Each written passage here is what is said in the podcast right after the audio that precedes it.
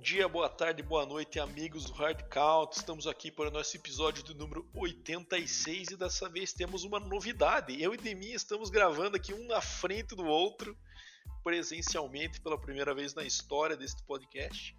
E, obviamente, estamos ainda adaptando algumas questões técnicas, então, se por acaso vocês sentirem alguma dificuldade, alguma coisa, é por conta disso. E mandem também o feedback de vocês aí quando ouvirem esse episódio para ver se, se ficou legal, tem uma coisa que pode ajustar. A gente está pensando algumas coisinhas legais aí para para as próximas semanas também, e essa é a primeira delas. Mas antes de começar com a saladainha, vou, deixa eu passar a palavra aqui pro meu amigo Deminha dar o salve dele e começar os trabalhos. Vamos que vamos, Deminha.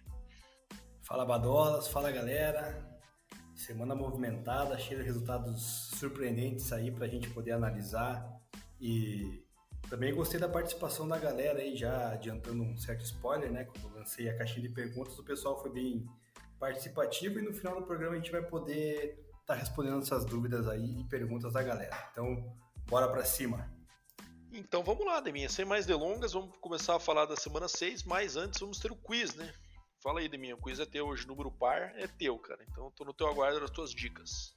Bom, vamos lá. Número 86 é um jogador que foi duas vezes campeão do Super Bowl e atuou em apenas uma equipe durante a sua carreira na NFL. Caraca, eu acho que eu vou de Heinz Ward, Deminha. É, eu sei que ele ganhou o Super Bowl de 2005, né, em que o Steelers ganhou do Seahawks, e tenho dúvida se ele estava no elenco de 2008, quando o Steelers ganhou do Cardinals. Eu sei que o Super Bowl MVP de 2008 foi o Santonio Holmes, né? Mas eu acho que ainda estava nos últimos anos da carreira do nosso querido Heinz Ward, então vou chutar ele. Então, maravilha, vou, vou anotar aqui. Depois a gente vem com as outras dicas no final do programa para ver se você acertou ou não. Bom, então bora lá, Deminha, começar os trabalhos aqui da semana 6. É, primeiro vamos passar aquele famoso obituário e as eventuais quentinhas da semana. Tivemos umas trocas aí, né? Robbie Anderson indo pro Cardinals e também algumas contusões aí que rolaram. Então tá contigo, manda aí, Deminha. Bom, primeiramente vou passar os lesionados da semana, que como a gente sempre faz. Carson Wentz, quarterback do Washington Commanders, vai ficar de fora aí 4 a 6 semanas com uma lesão na mão inclusive vai ter que fazer uma cirurgia. Então, agora a titularidade vai ser do glorioso Taylor Heineke, lá pelos lados do Washington, que não vem numa boa fase. O wide receiver Randall Cobb, do Bay Packers, se lesionou também o tornozelo. Achou que, primeiramente, seria uma lesão muito grave, com uma quebra do tornozelo, mas não foi, foi apenas uma torção. Ficará de duas a quatro semanas fora, o que já é também prejudicial a a equipe do Green Bay Packers que não está se encaixando aí no jogo aéreo com o Aaron Rodgers, né? Tá sentindo muita falta do Davante Adams. É, o quarterback do Steelers, Kenny Pickett, foi diagnosticado com uma concussão, tanto é que o Mitchell Trubisky acabou finalizando a partida do Steelers na última rodada contra o Tampa Bay Buccaneers, então provavelmente o Pickett deve ficar de fora da, próxima rodada, ainda está no protocolo. É, outro quarterback que deve ficar de fora é o PJ Walker, do Carolina Panthers, que teve uma lesão no pescoço, o Panthers que tá numa draga, hein, Bado? Perdeu já aí o Sandarno no começo da temporada, o Baker Mayfield baleado e agora o PJ Walker. Pois é, cara, e coitado do PJ Walker, né? Porque teve essa oportunidade aí, até o time jogou melhorzinho, parecia, né? Deu um certo spark ali no, nesse ataque.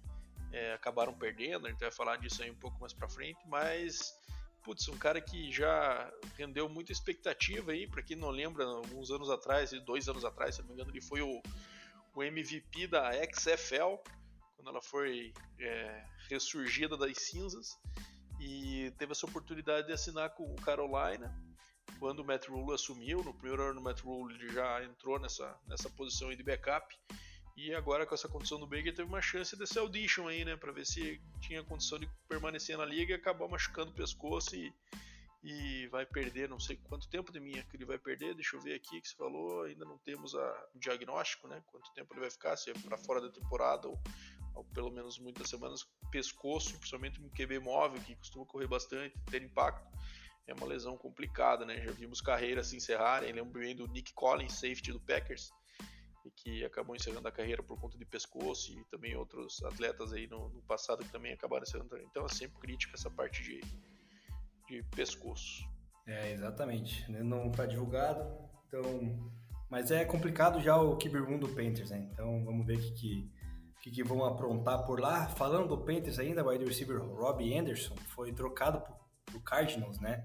Após ser expulso da partida pelo próprio head coach, que assumiu no lugar do Matt Rule. Então foi trocado por uma sétima escolha. O Cardinals, que por sua vez perdeu o Hollywood Brown agora, né? Colocou na injury reserve pelo menos umas seis semanas aí com uma lesão no pé.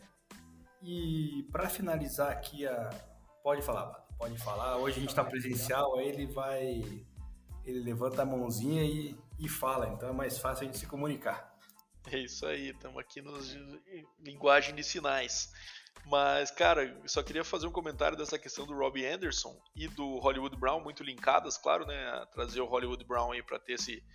É, perdeu o Hollywood Brown é, por seis semanas e traz o, o Robbie Anderson, que é um cara também de características parecidas no, no ponto de ser um deep threat, né? Uma arma para bola longa. E mostra, eu acho, que uma, o quão preocupado está é, tanto o front office quanto o Cliff quanto a permanência de, nesse ano, né? É meio que um ano é, sendo encarado como vida ou morte, porque para fazer uma troca dessa de forma tão repentina significa que é um time que não está disposto a ver como é que vai se adaptar sem um, uma arma desse tipo e, e, já traz na sequência, mesmo com o DeAndre Hopkins aí em vias de retornar, né? É, acaba que mostra esse senso de urgência e o quão preocupado está o, o Cliff e o próprio front office com ver se vai ou racha e, e, tomar uma decisão. Então achei bem sintomática essa, essa troca aí pelo Robbie Anderson. É, uma troca que agora com a volta também do Daniel Hopkins não tem mais por que Kyler Murray reclamar, né? Então agora ou ele começa a soltar o braço e achar seus receivers e encontrar fórmulas de vencer os jogos ou a casa vai cair pro, pro glorioso Cliff. E para finalizar aqui, Bado, o defensive back do Tampa Bay Buccaneers, né, o Logan Ryan, fraturou o pé, mas deve retornar mais pro final da temporada. Não foi uma lesão tão grave assim. É, ele que é um, um bom, bom defensive back lá da equipe do, do Bucks, que também está em dificuldades, né? A gente vai falar depois disso. E tirando as lesões, o running back Cam Akers é, deve ser trocado, segundo head coach Sean McVay lá do Los Angeles Rams. Não está definido ainda, mas é, é algo esquisito. O Cam Makers aí que a gente já falou várias vezes começou mal essa temporada, não aparece para o jogo, então é Vamos ver para onde vai parar e se vai parar em algum lugar. É, cara, agora deu para ver que tinha caroço nesse angu aí, né? Que a gente ficava questionando por que, que o K-Makers não tá tendo carries, por que, que o K-Makers tá ficando de fora de alguns jogos. E aparentemente tinha algo mais além do desempenho, ao meu ver, né? Não que ele tenha desempenhado extremamente bem, mas um cara que já demonstrou certa promessa e foi completamente descontinuado desse ataque. Completamente exagero também, mas foi em relação à expectativa que se tinha, é, foi descontinuado. Vamos ver que time que, que acaba optando pela, pela troca por ele. É, se não me engano, ele foi uma escolha de segundo round no draft, então um valor que o Rams perde aí também alto, né? Em relação a um cara jovem, pick de segundo round já sendo trocado e com certeza não vai pegar o mesmo valor, né? Então tem essa vários running backs sendo especulados quanto a troca, né? Tem o Christian McCaffrey que segue no boato, o próprio Melvin Gordon no jogo desse dessa segunda-feira teve foi completamente ignorado, né? Então também é uma situação que às vezes pode ser alguma, alguma opção de troca. Então os running backs estão quentes no mercado aí. Vamos ver como é que isso se desenrola nas próximas semanas.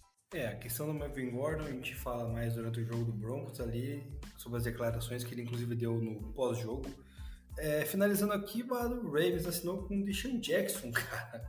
O cara esse aí saiu das cinzas porque ninguém sabia o que estava acontecendo com ele. Essa surpreendeu ainda minha. Deshaun Jackson não sabia nem que ele estava disponível ainda.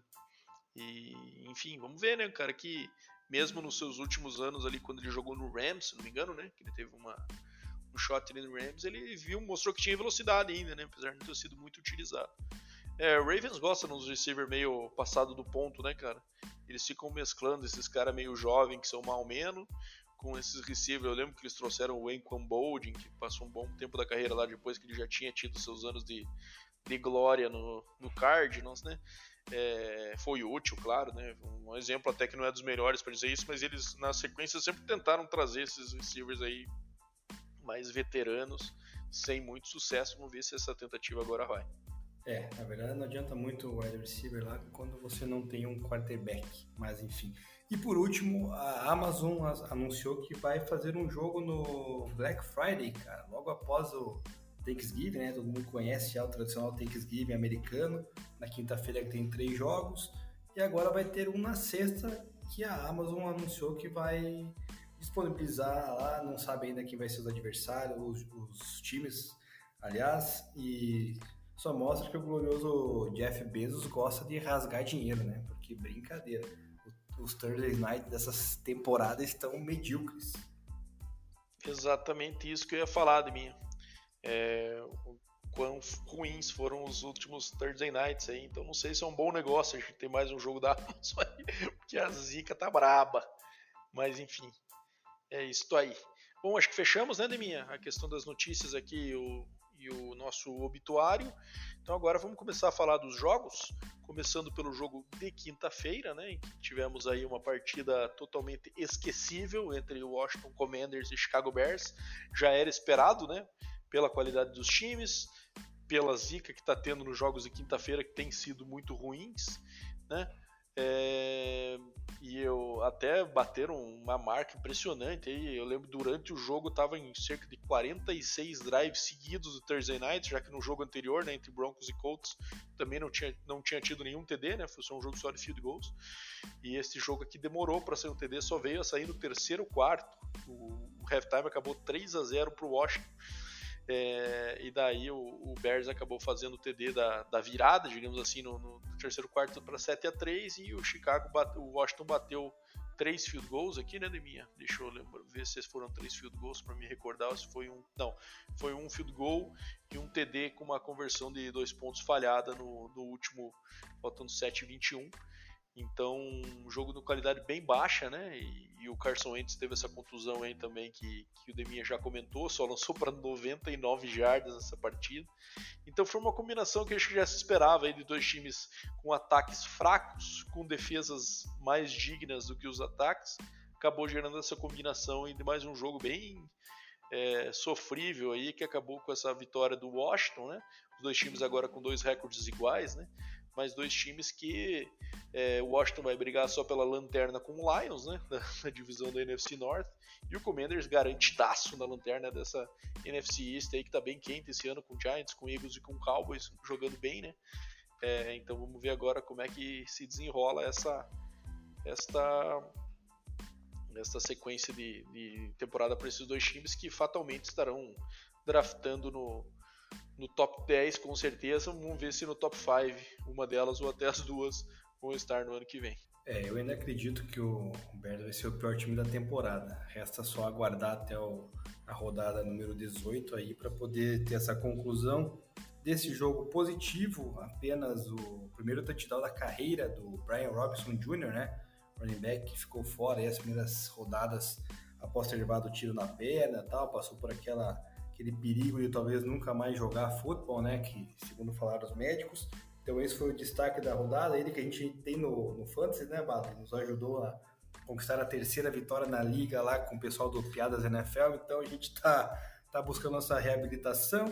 O Justin Fields, cara, é um cara que eu ainda não consigo decifrar se ele vai ser um bust ou não, porque ele começou bem mal o jogo, né? Muito mal, cara, passes ruins e de repente ele deu uma ressuscitada no terceiro período, onde até fez o, o Bears buscar a virada, né, parcial, mas eu ainda não consegui chegar a essa conclusão, só cheguei à conclusão de que o ano passado no draft o Broncos quando deixou passar Justin Fields acertou, né, porque pegou um jogador que hoje em dia é muito mais valioso, mas é, fora isso, cara, joguinho bem fraco. E eu fiquei torcendo até o final, cara, para não baterem uh, o placar da semana passada de Broncos e Colts, né, para falar que o pior Thursday Night foi outro jogo a não ser do meu broncão, mas depois a desgraça veio na segunda-feira, então não fiquei muito feliz depois do, no termo da rodada, mas fazer o que? Bola para frente.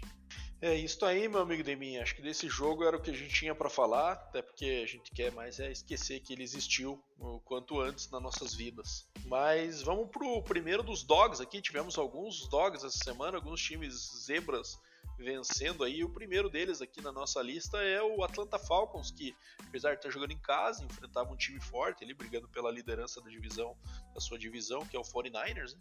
e acabou vencendo por 28 a 14 num jogo muito bom no Mariota, né? Até estatisticamente a gente olha aqui, é, ele teve só 129 jardas aéreas, mas completou 13 dos 14 passes que ele fez, então quando teve a oportunidade de passar a bola foi muito eficiente o Mariota. É, e o que me chamou a atenção foram as suas corridas, né? Ele, o Falcons usou muito read option nessa, nessa partida aqui e o Mariota acertou quase todas as leituras ali, cara. Então ele puxou a bola algumas vezes para ganhos bons ali, né? Tem uma corrida de 20 jardas aqui com uma mais longa. É, então teve uma média de 8.3 jardas por carry é, que é uma média muito boa, né? E geralmente QBs quando corre tem uma jarda um pouco mais alta, mas as leituras do Mariota me chamaram atenção nesse jogo, que foram muito eficientes. E o jogo, em, o jogo corrido em si do, do, Falcons funcionou muito bem, né? Correram, eles passaram, como eu falei, já só 14 vezes as bolas e correram 40, então foi uma dificuldade que o, que o Niners teve. Niners que costuma ter uma defesa muito forte, né? Então, um jogo que acabou surpreendendo muita gente. O Falcons já abriu 14 a 0 logo no começo e depois. É o Niners no segundo quarto mostrou uma certa reação ali, indo para o intervalo 21 a, a 14 para o, para o Atlanta, e no segundo tempo o Niners não fez nada ofensivamente, então, mais uma vez justificando por que, que, o, que o Kyle Shanahan queria tanto se livrar do Garoppolo, é por conta de jogos como esse, né? É, acabou tendo números aí com duas picks, né? Acabou entregando a bola algumas vezes para o Falcons, e e acabou que o Falcons, com um recorde surpreendente na minha visão, tem sido uma surpresa positiva, apesar de estar 3-3, esperava um desempenho bem pior nesse começo. Cara, para alegria do nosso ouvinte, doutor Alexandre Roginski, cara, o Falcons tá liderando a sua divisão, cara. Quem diria? Ele veio me cobrar essa semana, falar, é, pô, falou que o Falcons ia ganhar no máximo quatro jogos e tal. Aí eu já corrigi ele, falei, cara, eu falei que no mínimo o Falcons ganharia três e no máximo seis, né? Então eu ainda tô no, páreo aí, mas eu acho que o Falcons não vai não vai aprontar muito não, cara. O Mariota é muito limitado, né? Dá para ver pela quantidade de jardas. É, destaque positivo do Falcons, Kyle Pitts, que parece que achou o caminho da endzone aí nessa rodada número 6, né? Primeiro touchdown dele na temporada, se não me falha a memória. Do lado do 49ers, cara, o, o ataque corrido foi muito mal, né? Acabou sendo bem é, dominado pela defesa do Falcons, surpreendentemente, né? Só foi, foi limitado a 50 jardas, o que não ajuda muito. Quando você bota a bola na mão do Garoppolo, você sabe que a desgraça é iminente. Ele, apesar de quase alcançar 300 jardas dessa, dessa vez e com dois passes touchdown, teve as suas duas interceptações que acabaram prejudicando no final, né? Que dando essa derrota pro, pro 49ers aí bem improvável. E único destaque aéreo ali da equipe do, do 49ers nessa partida foi o glorioso Breno Ayuk com dois touchdowns. Fora isso, cara, uma, um resultado bem surpreendente mesmo, que complica só a situação do, do 49ers, ao meu ver. É isso aí, como o Demian falou, o Falcons agora dividindo a liderança da divisão com o Bucks, um recorde de 3-3, né? Aproveitando que essa fase do Bucks ruim aí parece não acabar, né? É, ofensivamente o time está bem estagnado mas fazendo o papel dele, né? Surpreendendo e é, atuações como essa do Mariota podem ser que levem o Falcons a, a ter uma temporada realmente mais surpreendente, apesar de ter tido dessas três vitórias aí, eu acho que o 49ers com certeza foi a mais forte delas, né? Mas, enfim, é um time que aparenta ter um bom desempenho, principalmente em casa, né? Então vamos ver como é que se desenrola essa sequência da temporada para o Falcons. Eu ainda acredito que que fecha o ano com um resultado com um recorde negativo, né? Mas é melhor do que eu, eu se, que se esperava nessa temporada até aqui. Mas vamos pro próximo então, Neminha, porque o trem, o Zap Train está toda em Foxborough. Jogou fora de casa essa semana o Patriots contra o Cleveland Browns e venceu por 38 a 15, num jogo que eu particularmente tinha apostado do Browns, né? Pelo, pelo time ter tá enfrentando aí um, um Patriots como QB, terceiro QB do depth chart, apesar do Bailey Zapp trouxe histórico nas últimas semanas, ter tido uma carreira no college bem prolífica, né? Jogou por uma universidade pequena, mas acabou batendo o recorde do Joe Burrow, inclusive de jardas aéreas uma temporada. É, jogou num ataque que, que favorece muito a isso, né? A, a, o desempenho do QB. É, com muito passe curto, né? Muita, é, poucas quantidades de corridas chamadas. E, mas, cara, É um cara que chegou mostrando o que veio já na NFL, né? Então teve um jogo aí de 309 jardas, 2 TDs, nenhuma interceptação, né? Acabou só cometendo um fumble ali que ele acabou perdendo. Mas então cuidando bem da bola, apesar desse turnover aí, mas liderando bem esse ataque, né? Que, que ao contrário do que se esperava, teve mais passes do que corridas nessa partida, né? Correu 29 para 98 com 3 TDs, aí, dois deles do Ramon Stevenson e o Bailey Zapp numa partida bem, bem legal mesmo, e, e, legal ver com esses QBs jovens surgindo, e agora tem aquele papo, né, minha Será que tá rolando uma controvérsia agora de QBs lá em, em New England? É, é, impossível a gente não lembrar da disputa entre Tom Brady e Drew Bledsoe, né, quando o Brady surgiu, né, que o Drew Bledsoe era aquele cara estabelecido, né, o first, o first overall pick de alguns anos anteriores, o cara que é tido como o franchise, a cara da franquia, tudo mais, é, querendo ou não, o Mac Jones tem o status de first round draft também, né? O cara que foi escolhido para ser esse sucessor do Brady depois de algumas tentativas frustradas por parte do New England. E agora vamos ver, cara. É, eu acho que ele deveria dar oportunidade para ele começar mais um jogo, quem sabe usar um Miguel ainda que o Mac não tá pronto, né? Para ver até onde ele vai. É, no mínimo, o Patriots achou um cara que vai desafiar o Mac Jones, né? a, a, ter um desempenho que, cara, agora você tá com a cadeira quente aí. Se você não desempenhar, tem um cara que já mostrou que consegue fazer esse time ganhar. O Patriots está com recorde de 3-3 aí, né? É, e pelo lado do Browns, né, Deminha? É, uma partida bem fraca, né? É, Nick Chubb, inclusive, tendo 12 carries, a gente sabe que é o melhor jogador desse ataque, então não pode ficar com tão pouco envolvido na partida, mas acabou ficando atrás do placar. E aí acho que entra na receita que o Browns, nesse momento é, da temporada, sem Deshaun Watson, com QB e nível de backup como é o Brissett, não pode entrar nessa situação, né? Ficar correndo atrás do placar, passando, passando a bola, você não consegue envolver o Nick Chubb na partida, e aí começa essa, esse monte de desgraça que foi o que aconteceu. Jogo bem feio por parte do Browns, que quando a gente falava aí que ah, podia estar com um recorde melhor, esse jogo acho que já mostra uma um cenário um pouco diferente que, que não mostrou nada muito interessante, não, nossos queridos amigos de Cleveland. É, aquele lema do Browns é o Browns, cara, é válido, né? Impressionante, cara. Como é que ele consegue perder para tanto time mediano aí, tendo um, um ataque bem qualificado, principalmente terrestre, né, cara? Com Nick Chubb e Karim Hunt, totalmente dominado aí pelo Patriots, cara. É surpreendentemente um terceiro quarterback, você bem mencionou, né? Então, é, eu acredito, cara, ainda no, no, no, Mac Jones, né? Acho que esse Zep aí ainda é fogo de palha, cara. Tá tendo aquela famosa sorte de principiante. Não vejo muito nele aí, cara, apesar dessa boa atuação. Atuação também que foi bem sólida com, com relação ao Ramondre Stevenson, né? Running back, teve dois touchdowns ali em 19 carregadas é, assumindo bem essa titularidade aí após a lesão do Damian Harris, né? Então é. Eu acho assim, cara, o Patriots parece aquele.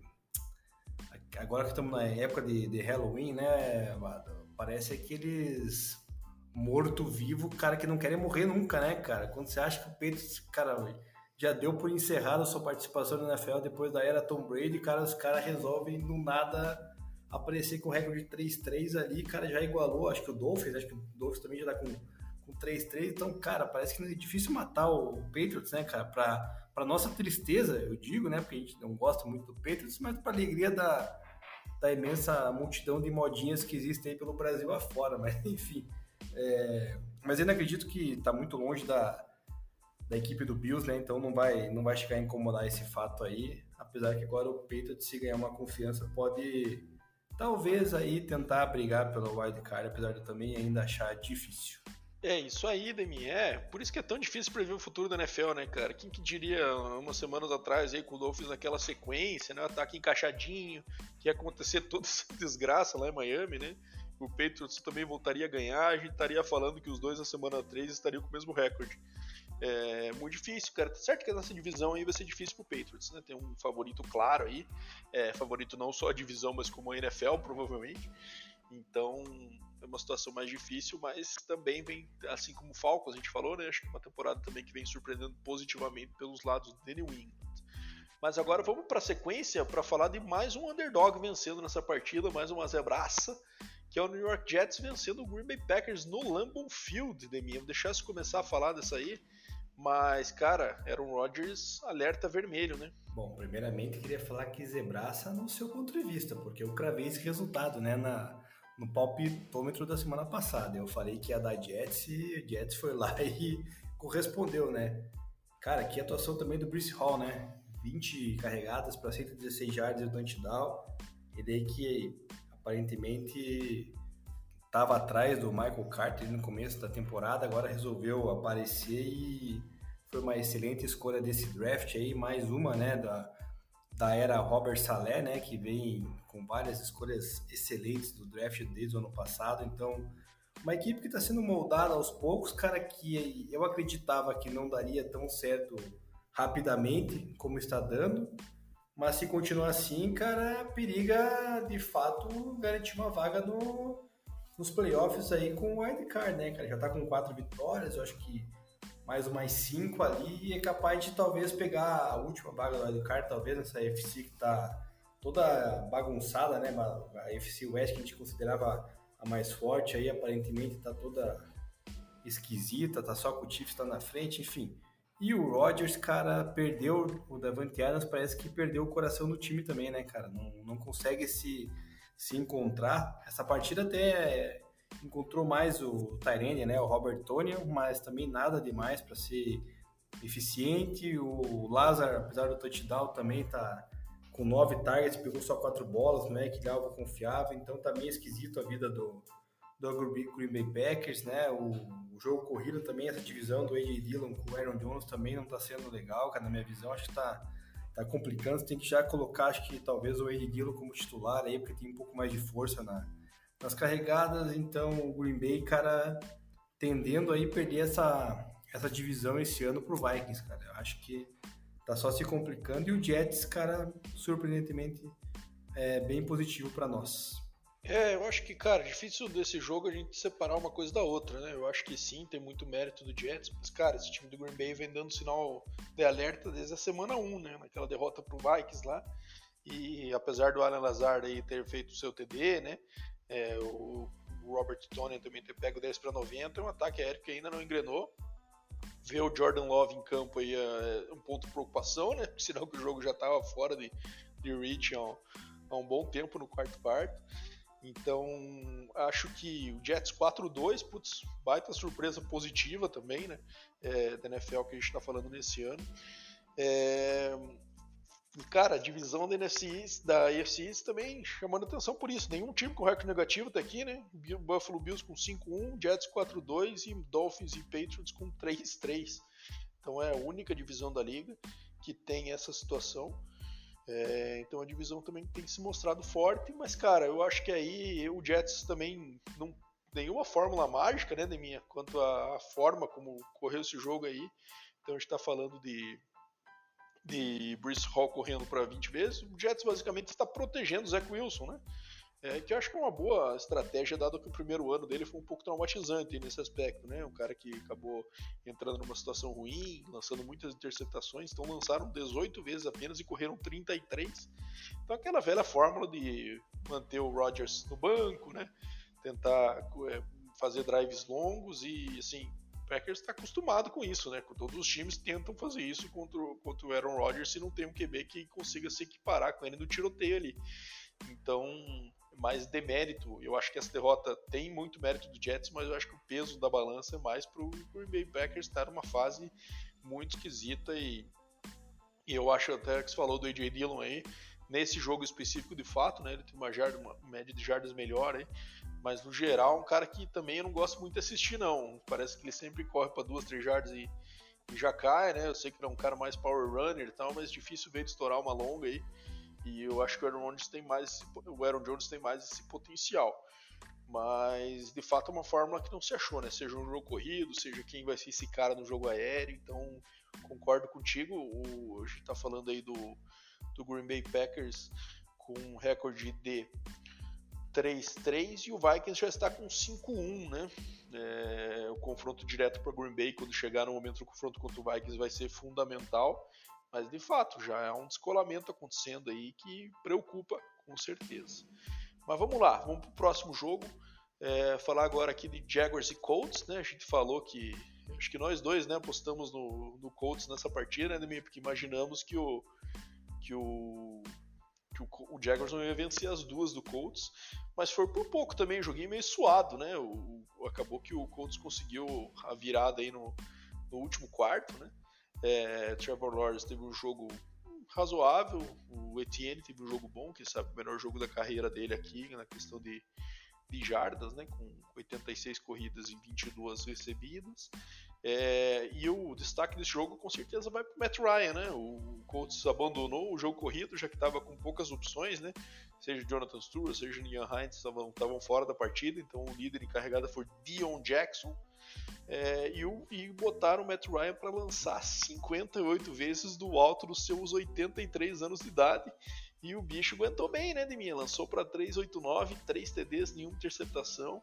Então deu a, um flashback do Matt Ryan dos tempos de Falcons indo para o Super Bowl, mas acabou distribuindo bem a bola aí também, com nove receivers, oito receivers diferentes recebendo pass. Não, sete, né? Teve o, o aqui que teve dois targets, mas não teve, não teve recepções. Então, e o destaque para o Michael Pittman aí com 13 para 134 também. É, então, Deminha, você que é muito fã de Matt Ryan deve ter ficado feliz com essa, com essa vitória aí. E o, o Colts se colocando na, na, briga pela divisão ainda. Essa derrota faria muito mal para o Colts, né? É, seja porque ficaria atrás do, do, do Jaguars na, na classificação, como também o descolaria do Tennessee, né? Então agora o Titans teve um bye nessa semana, então acabou que está com 3-2. É, Colts 3-2-1, né? Teve um empate aí. E o Jaguars agora já deu uma descolada também com 2-4. O é... que, que você achou dessa peleja ainda minha? O que, que você achou desse ressurgimento do Matt Ryan depois de algumas semanas de pouca produção ofensiva do Colts? É surpreendente, na verdade, né? Ainda mais perdendo o Jonathan Taylor, né, Bala? Você falou Jonathan Stewart ali, você resgatou aquele running back do Carolina Panthers.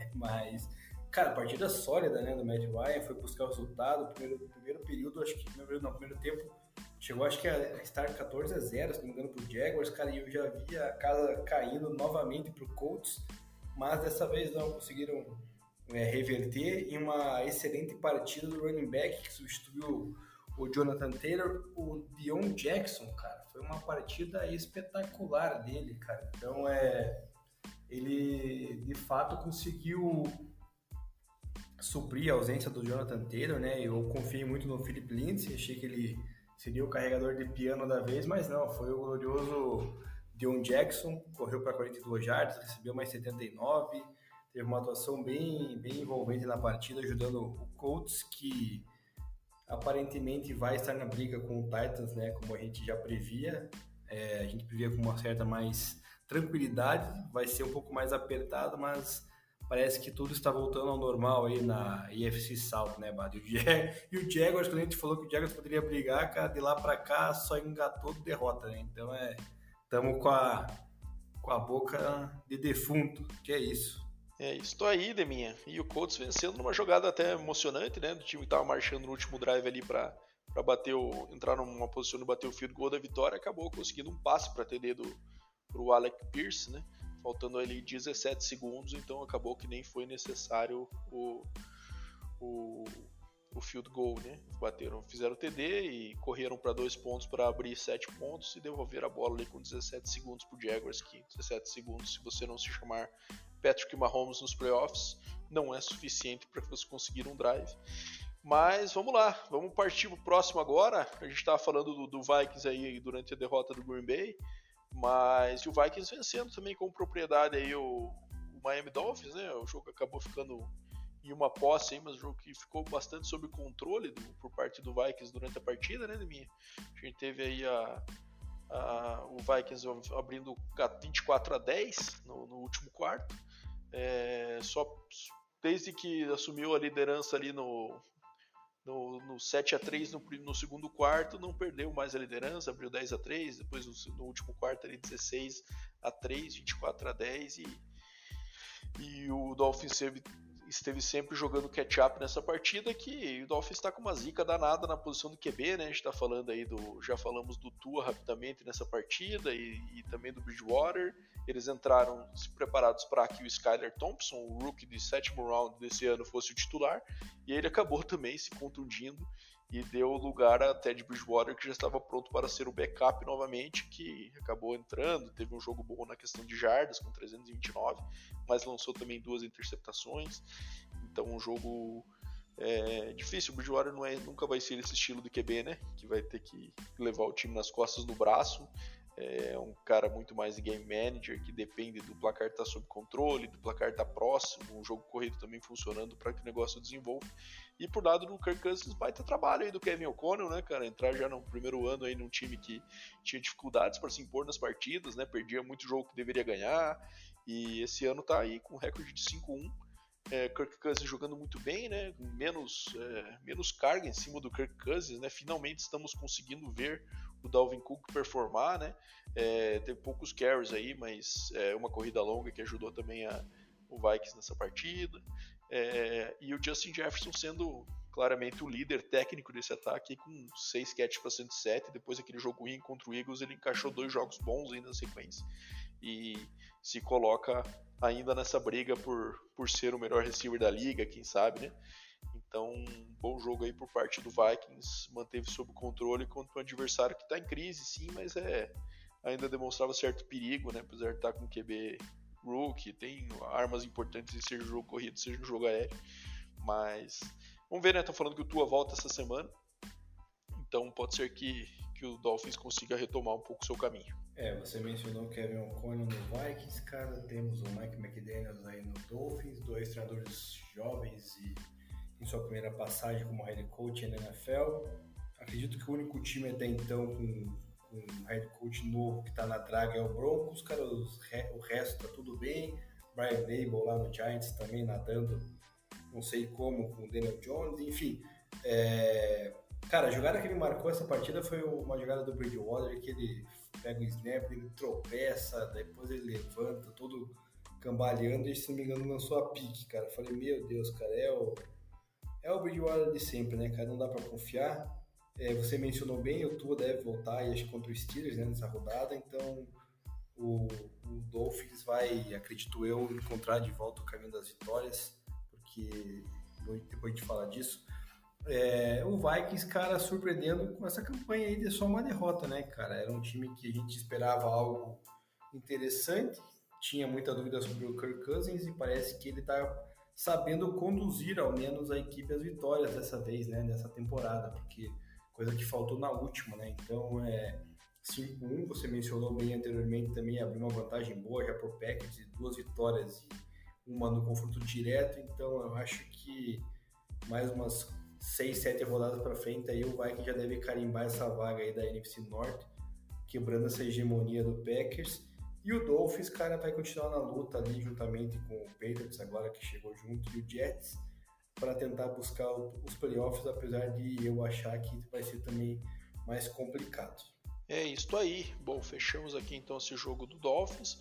Vamos agora falar de Bengals, né? Que teve um jogo difícil aí contra o Orleans Saints, né? Um jogo que também a gente via o, Bengals como favorito e acabou que o, o, John Mixon veio todo hypado para esse jogo, né? Chegou no estádio com a camisa do Jamar Chase do, do, na época do college, porque os dois jogaram LSU, né? Que fica em New Orleans, ali fica na Louisiana, e jogaram o jogo do, do, do título nacional do LSU naquela temporada histórica do, do LSU, né? Com o Coach O e com, a, com o Joe Burrow, com o Jamar Chase, com o Justin Jefferson, com com o Rashad Bateman, com o Rashad Bateman não, Rashad Bateman é de Minnesota, aquele outro, o Terrence Marshall, né, que tá no Ravens. É... E, enfim, com um time fantástico aí que era da LSU e acabaram levando novamente a vitória nesse estádio com um jogo bom, né? Quando ele chegou com a camisa do Jamar Chase, já dava para ver que, cara, tinha alguma alguns bons planos para ele naquele, naquele jogo, né? E o Jamar Chase correspondeu aí, que teve 10 targets, pegou 7 bolas para 132 jardas e 2 TDs. John Mixon pegou outro TD aéreo também. Finalmente um jogo bom do Burrow aí que a gente vê, né? Um jogo mais parecido com o que a gente esperava, depois daquele boom que ele teve na temporada do ano passado, né? É, mas me surpreendeu o Saints nesse jogo também, cara. Teve um jogo bem digno aí também, conseguiu correr atrás do placar durante a partida inteira. É, por sinal, acho que manteve até, vamos ver aqui no resumo, a gente tá com a, com a tela aberta aqui para ver o resumo da partida. Mas aqui estamos falando de que o, o, Saints começou liderando e teve a liderança aí no, durante o segundo quarto por 17 a 7, inclusive, fechou o intervalo, inclusive, acima 20 a 14, é, e teve a liderança no último quarto ainda, né? Então chegou a ter 26 a 21 no último quarto, então daí o, o Bengals começou essa, essa corrida final atrás do placar aí, batendo o field goal para encostar em 24 a 26 e fazendo o TD de 60 jardas para o Jamar Chase fechando o placar em 30 a 26. Belo jogo do Bengals, vitória importante para manter o time aí na briga por essa divisão que está bem indefinida, né, com Browns e Steelers é, claramente num degrau abaixo, mas entre Bengals e Ravens. Vamos ver como é que faz. Eu acho que o Bengals começa a entrar no caminho que a gente se esperava. Eu acho que a gente pode esperar coisas melhores desse time daqui para frente, apesar das dificuldades ainda em correr com a bola, né? Aquela insistência em não em short yardage usar shotgun e passar a bola quando poderia fazer uma corrida com o Mixon ali. Claramente um ataque que o, que o, que o técnico não confia no seu OL para short yardage, né? Então acaba que esse é um ponto que com certeza faz a diferença em muitas situações da partida. Mas estão conseguindo achar uma fórmula para voltar a fazer esse ataque andar e com certeza colocar a bola na mão do, do Jamar Chase é a melhor opção dela, sem dúvida, mim. O que, que você achou aí? É, o Bengals, cara, a gente já pontuava como uma das favoritas da UFC. Parece que realmente vai entrar no trilho agora, né, cara, após essa vitória é difícil. Porém, quando precisou, conseguiu encontrar Jamar Chase ali, o Joe Burrow, né? O Joe Burrow fez um jogo impecável, né? Lançou três CDs em uma interceptação, então isso aí já demonstra que qualidade não falta para para este quarterback. Teve apenas três sacks também, né? Diminuiu bem a quantidade de sacks sofridas da equipe do, do Bengals nessa partida contra o Saints. O Saints que até tem um, bons pass rushers ali no seu time, né? Como é o caso lá do... Como é que é o nome do... Cameron Jordan, Cameron Jordan e do, do Paul, Paul Werner também, né? Que é outro que pressiona bastante os quarterbacks. Então... Como? Pittsburgh. Isso. É... Então, assim, cara, é, é uma vitória que né, dá um ânimo pro Bengals aí nessa disputa, como você bem falou. Eu ainda acho que vai ser o campeão da divisão, né, vai, vai acabar sobrando acima do, dos demais concorrentes, principalmente depois das últimas partidas que o Baltimore Ravens vem apresentando. Então, pro, pro Bengals foi uma, uma boa consolidada. O Saints, cara, naquela disputa meio inútil, né, cara? Porque é um time que vai ficar capengando na sua divisão ali, uma divisão que, apesar de estar tá aberta ainda, porque o Bucks também está muito mal, a gente vai falar disso, é, eu acho que não tem tanta força assim de chegar numa hora da, do vamos ver e conseguir levar essa, essa divisão que aparentemente vai ser a, a pior aí da, da liga, né? A gente esperava que o Bucks fosse deslanchar umas 13, 14 vitórias, não vai acontecer, né? Então aparentemente vai ser uma das divisões que vai brigar ali e capaz o campeão ainda sair com recorde de 9-8. É isso aí, bem lembrado, bem pontuado mim. A gente tá falando aqui da AFC, que não tinha nenhum time com recorde negativo, essa aqui não tem nenhum com recorde positivo, né? Então a gente tem aí é, Bengals e Ravens com 3-3 e o Browns e o Steelers com 2-4. Mas também eu acho que, ao meu ver, tem uma diferença grande de nível é, a diferença maior de nível entre esses dois times que estão em primeiro para os dois, os dois que estão em último é, do que o recorde atual mostra. Eu acho que isso aí tende a descolar e, é, mais durante as próximas semanas. Mas vamos lá para o próximo. A gente falou agora do Bengals, então vamos agora para o seu adversário de divisão, que tanto comentamos aí que está nessa disputa, é, para a gente ver como é que vai ser essa, essa, essa briga pela, pela AFC North, né?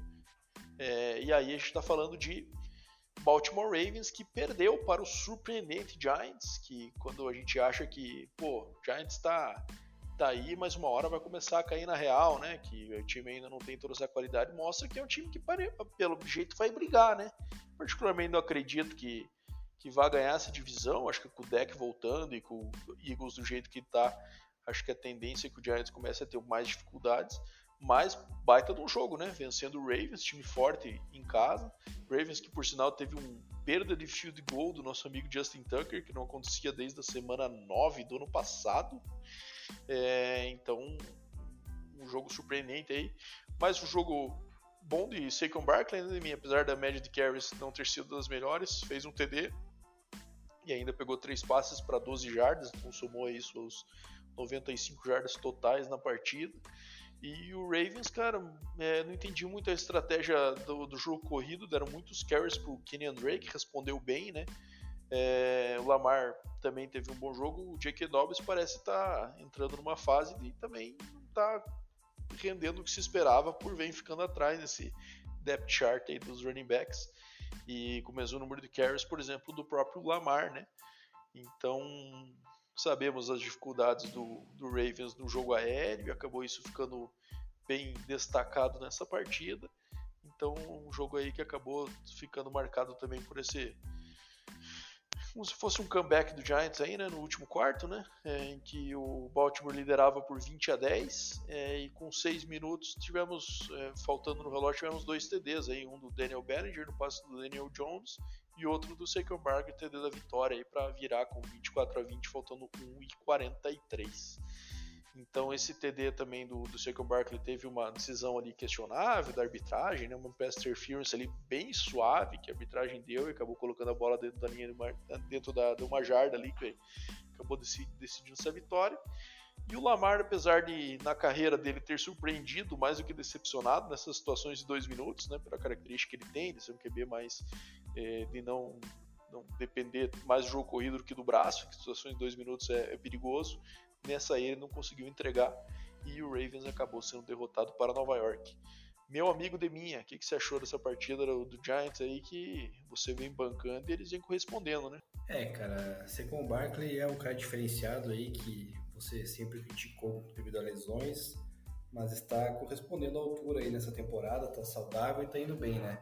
É, Brian Dable tá achando uma fórmula também de sucesso para fazer com que Daniel Jones não perca a bola, né, que não cometa erros, é, apesar de ter tido um, um fomo perdido ali, mas lançou para dois TDs, não foi nenhuma interceptado de uma vez, então é o Giants surpreendentemente aí com 5-1, cara, tentando buscar essa vaga no wild card, quem sabe até no confronto direto contra o Eagles é, levar vantagem e talvez beliscar essa divisão, algo que a gente não esperava, né? Ninguém aqui, nem os nossos ouvintes mais otimistas, torcedores do Giants esperavam. Então é, é algo bom aí, cara, que a cidade de Nova York parece que está resgatando os bons times ali, né? Pelo menos os que tiveram recentemente do Giants, o Jets um pouco distante, mas parece que estão se encaminhando aí, né, Bado? Cidade de Nova York, que é um polo muito bem conhecido, mas que esportivamente faz tempo que não ganha nada, né? O último título até já mencionei um tempo atrás foi do New York Yankees no beisebol em 2009, se não me engano. E, e, o Lamar Jackson é o Lamar Jackson, né, cara? Para variar, quase não completa metade dos seus passes tentados, é, lança sua pique, daí também teve fama perdido.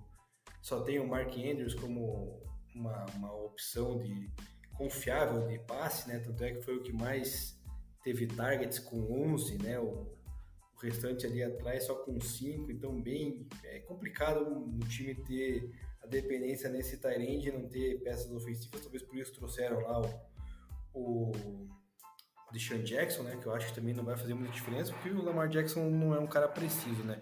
Sobre o jogo corrido, cara, o Baltimore tem muito running back, cara, e começa a revezar, né, você falou do J.K. Dobbins ali, aí tem o Kenny Drake, também trouxeram, tinham trazido aí mais uns dois outros running backs para revisar na rotação e parece que não está dando certo. Então é, Baltimore vai ter que se reinventar aí para tentar buscar essa divisão e, e, ultrapassar o Bengals, que eu acho que agora está num, num certo declínio. É, eu acho que o Mike Davis, né, o running back que eles tinham trazido também, né, e também não está tendo muita oportunidade, não sei se machucou, confesso que não me lembro.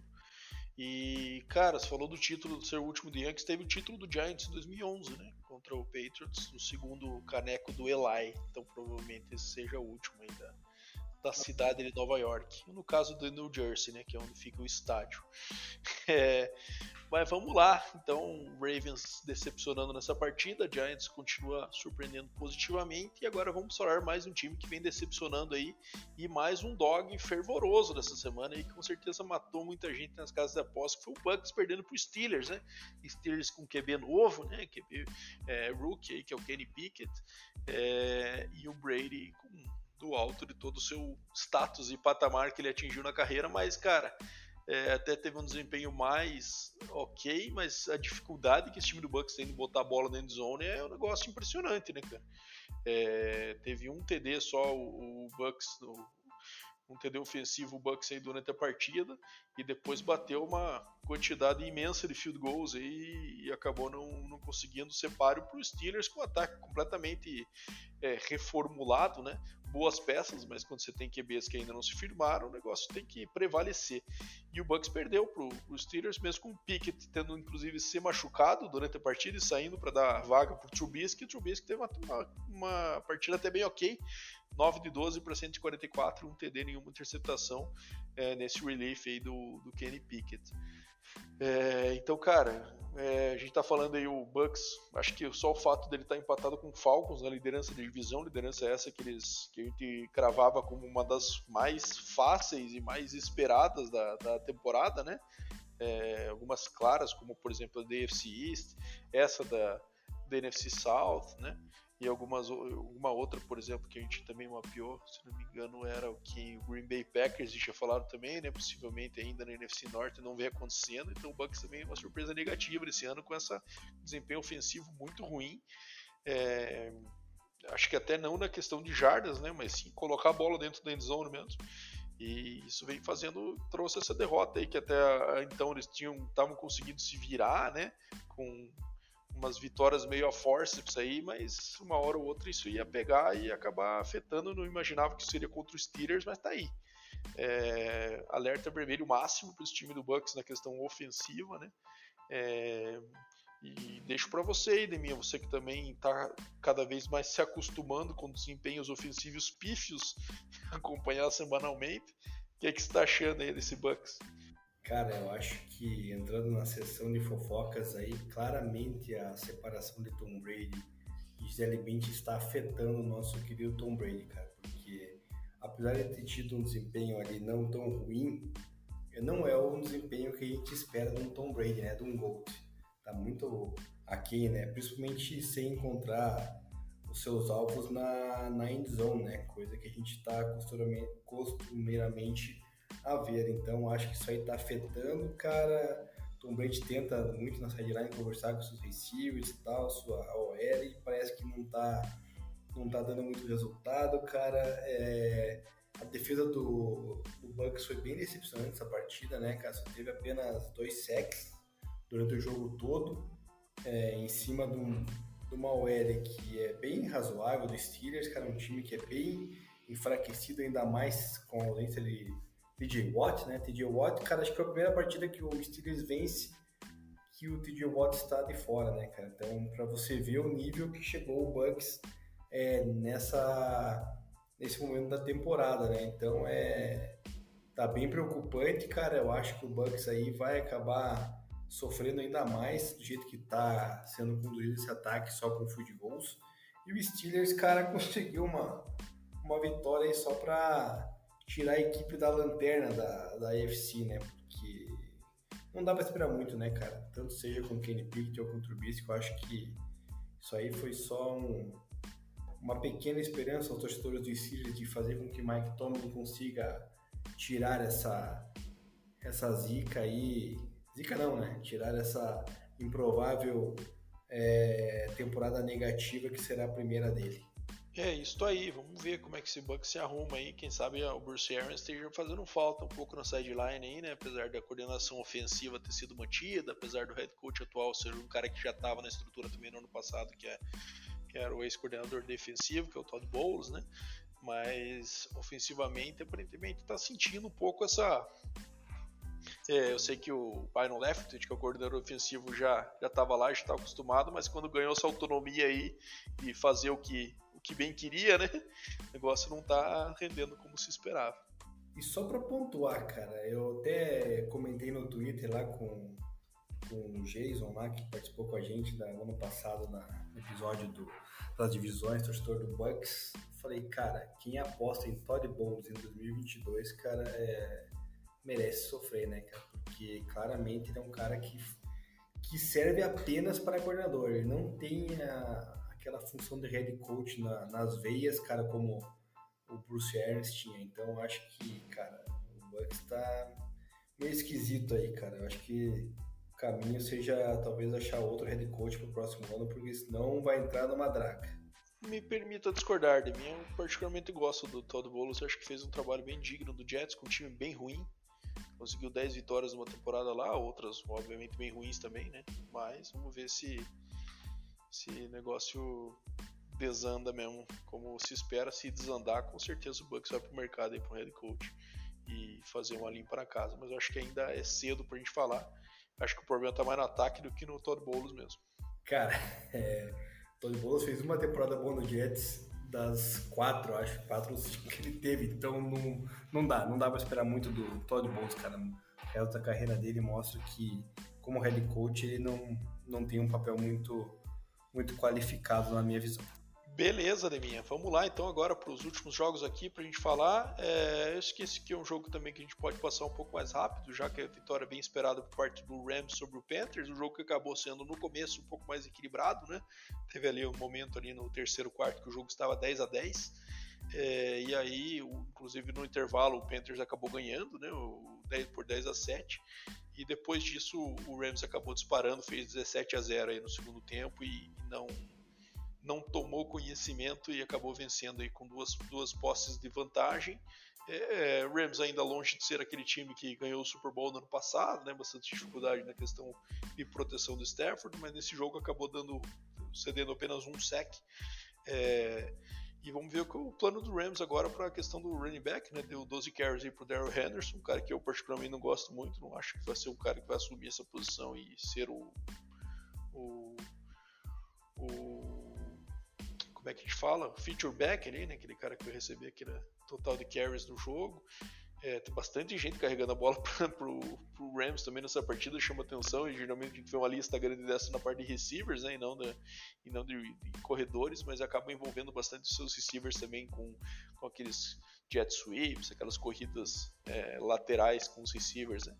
E por parte do Panthers, a gente já falou no começo, né? A contusão do PJ Walker e teve que jogar com Jacob Eason. Eu tinha jogado pelo Colts no ano passado também. Parece que esse aí também é aquele famoso QB QB reserva que por onde vai joga não é um bom sinal, né? É, e o Christian McCaffrey liderando esse ataque, sendo mais envolvido nessa nova estrutura aí para tentar dar um spark, mas acabou que durou pouco esse spark aí, né, minha jogou, durou só meio jogo. Acho que também o Panthers tem rumo forte a ser o first overall pick, será do ano que vem? É, vai ficar briga boa entre Panthers e Bears, na minha opinião, aí, cara. Mas ainda acredito que o Panthers possa ainda conseguir uma vitória ou outra ainda no futuro para sair dessa, dessa zica aí, cara. O time do Panthers que claramente está tentando fazer uma, uma reformulação. Acredito que o Christian McCaffrey ainda deva ser trocado. Vamos ver para onde, por quantas piques. Dizem que querem duas piques de first round. Não sei se alguém vai pagar ou não é, talvez aí um Bills da vida, mas não sei se o Bills tem escolhas futuras. Enfim, como a gente vai ver nos enrolar das próximas semanas.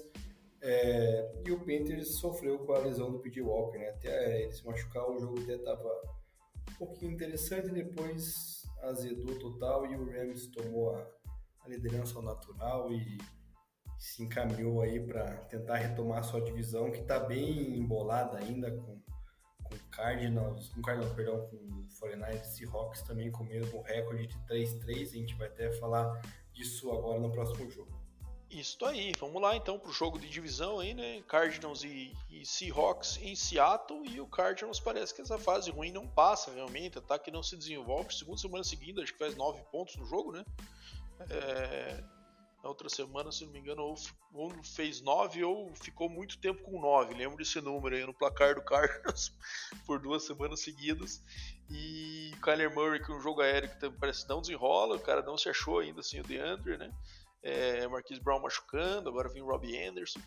É, temporada tá indo por água abaixo, né? 2-4, numa divisão que é, é, costuma ser bastante disputada esse ano num nível um pouco mais baixo, né? Do que a gente está acostumado a ver aí com Niners e, e Rams também tropeçando um pouco. É, mas, cara, é, também surpreendente uma vez essa derrota do Cardinals, apesar de. E o Seahawks também é outro time, acho que parecido com a situação do Falcons, né, que também vem surpreendendo positivamente aí em relação ao que se esperava. A gente falava aí do, do Seattle também brigando por ser o pior time, quem sabe, da liga nesse ano, né? É, e acabou que o Junior Smith vem surpreendendo positivamente, cuidando bem da bola, fazendo aquele jogo bem protocolar, mas também é, conseguindo fazer o ataque desenvolver. E o Kenneth Walker num jogo legal aí também, com é, sua primeira partida que o titular é, incontestável, aí, né, com o Rashad Penny tendo se, se ficado fora da temporada no, na, na, semana passada. E, enfim, acho que é isso, né? Aliado a essa, essa fase boa, é, ainda com ressalvas do Seahawks aí, e o Cardinals uma fase muito ruim ofensivamente, um time que tem um, um head coach com mentalidade ofensiva, todo ano investe muito no off-season com jogadores de ataque, o Kyler Murray, um cara de first overall pick também, é, e aí? Uma hora vai ter que começar a render ou voltar, pelo menos, aqueles momentos que teve nos últimos dois anos aí, né? É, com algumas vitórias, alguns desempenhos importantes na, na, no começo da temporada, principalmente. Então, acho que começa a esquentar um pouco a cadeira do Cliff, senso de urgência, a gente falou disso no começo também, então preocupante a situação do Cardinals nesse momento. É, a água tá batendo na, na bunda aí do, do Cardinals, cara. É a hora do Kyler mostrar serviço é agora, com a volta dele de Hopkins, com a aquisição do Robbie Anderson. Se não começar a desenvolver agora, cara, esqueça. O Cardinals sempre começa bem, a temporada depois cai, esse ano tá mal. Então, é, a sorte ainda do Cardinals é que a divisão tá embolada, né? Acabei de mencionar, ali tá todo mundo com 3-3 exceto o Carlos com 2-4, mas ainda dá tempo de, de resgatar algo, então eu acho que resta ainda uma pequena esperança do Kyler Murray tentar resgatar esse Carlos, porque caso contrário o cara vai cair a casa do, do Cliff, como já falamos, o Seahawks, cara, é sei lá que magia que Pete Carroll está fazendo lá com com o Gianni Smith, cara, e com esse time aí todo remendado, porque já perdeu o running back titular, tá com o Kent Walker aí, que é o calor, cara, sei lá o que ele tá fazendo, mas tá carregando a vitória, mas eu acho que uma hora essa magia vai acabar, cara. Então, não sei, acho que o Seahawks não vai, vai brigar aí pelo top 10 do draft ainda. Isso aí, vamos agora pro jogo mais esperado da rodada, né, que é o, o Bills e Chiefs, dois times aí que são sempre favoritos a chegar no, longe nos playoffs, né, e principalmente o Bills nesse ano com essa, com essa temporada de de favorito a, a, ganhar a liga, né? Que acho que é meio incontestável isso, que o time tem peças, tem um QB que está num momento espetacular, mas o Chiefs também vinha no momento de mostrar que, cara, está conseguindo lidar bem com a ausência do Tarek Hill, tem feito jogos muito bons, né? Como, como o jogo contra o Bucks, por exemplo, que parecia que não tinha defesa em campo, né? É, contra uma defesa forte. É, semana passada também uma vitória importante contra o Raiders. É, mas ainda é um time que, em alguns momentos da partida, sente que que o negócio está desenvolvendo, mas começa a atolar um pouquinho, em alguns momentos dá uns apagões ainda na partida, acho que ainda com certeza é algo para trabalhar. O Mahomes teve um jogo legal, mas acabou lançando duas picks, né? inclusive a decisiva no último quarto ali, em que quando o Bills é, finalmente tomou a, a, frente desse placar, é, faltando aí um minuto, até uma decisão questionável, né? O jogo, só fazendo uma retrospectiva aí, já que o jogo do meu time aí costumou explicar um pouquinho mais. É, Primeiro, o Tony Romo cravou o placar dessa partida no primeiro quarto. Ele falou: oh, o jogo não seria. Não é um jogo de um placar muito elevado, é um jogo de ser uns 24 a 20, porque cada, cada time vai procurar né, mitigar um pouco o que melhor do, do outro time faz no seu ataque e fazer com que o jogo tem que ser menos explosivo, né? Diferente do que foram os playoffs do ano passado. Então se esperava disso por parte dos dois coordenadores defensivos e acabou se refletindo na realidade. Hein?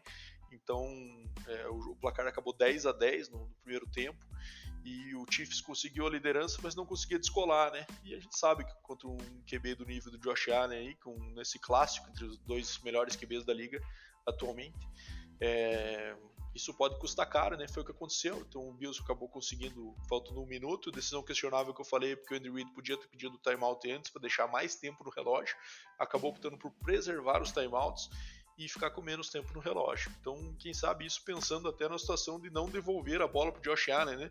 Então, às vezes você fica ali com dois minutos é, no relógio, mesmo sem timeouts, marca rápido, acaba devolvendo a bola ali com 40 segundos, que seja suficiente ali para eles baterem, quem sabe, um field goal de empate, algo do tipo. Então, acho que pensando nisso, ele optou por essa segunda alternativa, tempo suficiente para o Mahomes conseguir um drive, é, já conseguiu situações muito, muito mais difíceis que essa, mas acabou que nesse jogo ele teve um erro ali no, no, no, final, acabou entregando, ele que vinha cuidando bem da bola, tinha só duas interceptações entrando nesse jogo aqui, mas acabou lançando duas nesse jogo, então agora tanto Josh Allen quanto Mahomes estão com 17 TDs e 4 interceptações na temporada, então estatisticamente também parecidos, mas esse é um jogo que pesa é, pro, pro Chiefs, por conta que é um confronto direto de dois times que com certeza vão brigar pelo seed 1 da AFC, né? Então é meio doída essa derrota, porque confronto direto é um peso também, e fica um jogo atrás do recorde, então vai depender, porque esses times aqui a gente tem que, a gente tem que saber, né? Que não são times que vão perder é, mais 6, 7 jogos, né, Domingo? Os times vão perder, quem sabe, 2, 3, 4 no máximo, mas então uma derrota nesse nível acaba pesando é, mas foi um jogo muito bom de se assistir e eu acho que também é, é um, provavelmente uma das rivalidades que a gente mais vai ver aí pela frente nos próximos anos da NFL se desenvolver, porque estão no mesmo lado de, da conferência, né? Então a gente com certeza pode vai ver um repeteco desse nos playoffs aí por muitos anos por vir com esses dois QBs que, que é muito massa de acompanhar, né, de mim. É, realmente uma rivalidade que vem se criando, dois excelentes quarterbacks, é, destaque pro jogo é, corrido do Buffalo Bills, né, que avançou 125 jardas, um jogo que sempre é precário, é, inclusive com uma bela corrida do Josh Allen no final da partida ali, né, que ele salta por cima do defensor do, do Chiefs, por outro lado o Chiefs foi mal no jogo corrido, a defesa do, do Buffalo Bills conseguiu parar bem, já do lado aéreo, a defesa do Bills, que é considerada uma das melhores, acabou cedendo muitas jardas também, né? O que é normal, né? ainda mais com o Travis Kelce do outro lado, mas dessa vez com Juju Smith-Schuster aparecendo aí, estreando na temporada com mais de 100 jardas e um touchdown. E o destaque maior, na minha opinião, chama-se Von Miller. Que saudades, né? Foi lá, meteu dois sacks no Mahomes, cara, um deles bem importante no final da partida e né, consolidando ele como um dos melhores edges aí da, da história da NFL e que com certeza vai ajudar esse Buffalo Bills a brigar aí por uma, uma vaga no, no Super Bowl, não somente na, ao título da AFC, mas também no Super Bowl. É isso aí, Von Miller foi trazido para esses momentos, né? Contra QBs grandes, fechar jogos, né? Então acho que é bem lembrado aí essa, essa participação relevante por parte do, da defesa do Bills, em especial do Von Miller. Bom, vamos falar rápido desse jogo aqui, porque é o sanduíche entre o jogo dos nossos times, né, Neminha? Falamos do Chiefs, depois de ter falado do Broncos, e no meio teve o Sunday Night com Cowboys e Eagles. É, finalmente o, o, Cooper Rush teve uma, uma partida que cometeu alguns erros, né? ele vinha cuidando muito bem da bola, nesse jogo bem protocolar do Cowboys que vinha funcionando, e quase conseguiu voltar na partida, né? Mas acabou ficando num gap alto aí no, no primeiro tempo, né? O, o Eagles acabou abrindo 20 a 3 no, no intervalo. Então depois o Dallas voltou com essa correndo bem com a bola, fazendo aqueles passes em bootleg, passes curtos, passes seguros e acabou conseguindo voltar no, no jogo é, mas o Eagles acabou conseguindo. O Eagles vem se notabilizando por isso, né? Primeiros tempos bons e segundos tempos ruins. Então, mais uma vez, isso aconteceu, quase deixou o Dallas voltar, mas acabou conseguindo no final é, retomar essa liderança e, e, ficar em duas posses. Então, abriu nove pontos ali no quarto quarto e conseguiu segurar. Mas, cara, isso aí vai voltar para morder o Eagles, né? A gente já falando do Bucks aí, que vinha tendo vitória sofrida, vitória sofrida e acabou contra os Steelers é, chegando no limite disso, né? E, e, agora, e eu acho que isso deve em breve acontecer com o Eagles também, né? Que está invicto aí, mas com esses segundos tempos sempre ruins. É, uma hora você vai voltar para assombrá-los. Mas vitória esperada. É, Dallas aí vinha surpreendendo, mas com o Eagles na fase que está. É, eu acho que também era esperado que em casa fosse vencer o Dallas. E agora fica a expectativa para o retorno do deck, né? Parece que ele já tinha condições de, de voltar nessa próxima semana. Vamos ver se o Dallas vai ser mais cauteloso ou se ele já volta nessa, nessa partida aí de mim. É, na verdade o Cooper Rush foi bem, bem bizarro, né, cara? Foi um negócio Falaram que acho que não tinha completado, acho que talvez um passe só, uma coisa foi um. Não, o pass rating foi de um, né? Uma coisa assim, coisa medonha. É, e na minha, na minha visão, até falei com você fora do ar durante a partida, acho que na minha visão o erro foi do Mike McCarthy lá quando chegou perto da, da, da endzone e meteu um field goal no final do, do segundo período, sendo que poderia tentar ir para diminuir a vantagem para 20 a 7, sendo que a posse de bola no final seria uma a menos, né, para ganhar o jogo e não três como acabou virando o intervalo depois tentou buscar, não conseguiu. Então, Mike McCarthy é um treinador também bem limitado no nosso ponto de vista, né? Acho que você também concorda com isso. E no final acabou pesando isso e o, o Dallas não teve força suficiente para buscar essa vitória. Também acho que o Eagles vai logo logo tropeçar aí no na sua caminhada. É isso aí. Bom, então fechamos aqui, Deminha. Vamos agora pro falar do teu broncão, né, Deminha? Vencendo aí, perdendo, aliás, né, por Chargers, jogo de divisão por 19 a 16. Num jogo que, cara, parecia que o Russell Wilson ia engrenar no primeiro tempo, né? Acabou com acho que 100% de completion no primeiro tempo, se não me engano. E daí no segundo tempo voltou a ter aquelas dificuldades, vou deixar se falar aí, Deminha. Mas, cara, foi um foi corrida, corrida, passe incompleto e punt, parece que o segundo tempo inteiro, né? Os drives do, do Broncos. E o técnico, cara, e não, primeiro, não adaptar isso, e segundo, eu ainda questiono muito aquela decisão no overtime, né? Em que teve a oportunidade de salvar tempo do relógio antes do kicker do Chargers bater o, o field goal e acabou deixando o cronômetro correr, perdendo 40 segundos e pedindo um timeout para fazer um freeze no kicker. Então, se ele erra, ele teria 40 segundos a menos no relógio para tentar ganhar o jogo. Mais uma decisão questionável do game management e mas mais do que isso é esse ataque, né, cara? O cara que vem com a mentalidade ofensiva, esse ataque não consegue engrenar. Fala aí mim, o que, que vai acontecer com esse Broncos? Bom, não vai acontecer nada, né? Acabou a temporada do Broncos já nessa rodada número 6, cara. Era um jogo super importante para tentar renascer e reacender a briga aí pela divisão. Agora tá é, tá, tá dois jogos atrás do Chargers e três, se não me engano. Não, dois também atrás do Chiefs, né? O Chiefs tá 4-2. Então tá dois jogos aí, sendo com uma divisão bem complicada. Vai ter a tabela mais difícil pela frente da, da, da NFL até o final da, da temporada. É, a gente falava no grupo do Broncos Brasil lá, criando uma expectativa, né? O, o ouvinte lá, o nosso ouvinte Felipe Leme, que sempre manda mensagem para mim lá, falando que eu iria falar bem do Broncos. Cara, infelizmente esperava isso, mas não aconteceu. Primeiramente, porque o nosso head coach, cara, ele é um cara que é inexplicável o que ele faz, cara. É, teve uma conversão do, do Chargers, inclusive a conversão na, no drive que resultou com o touchdown lá do Eckler, né?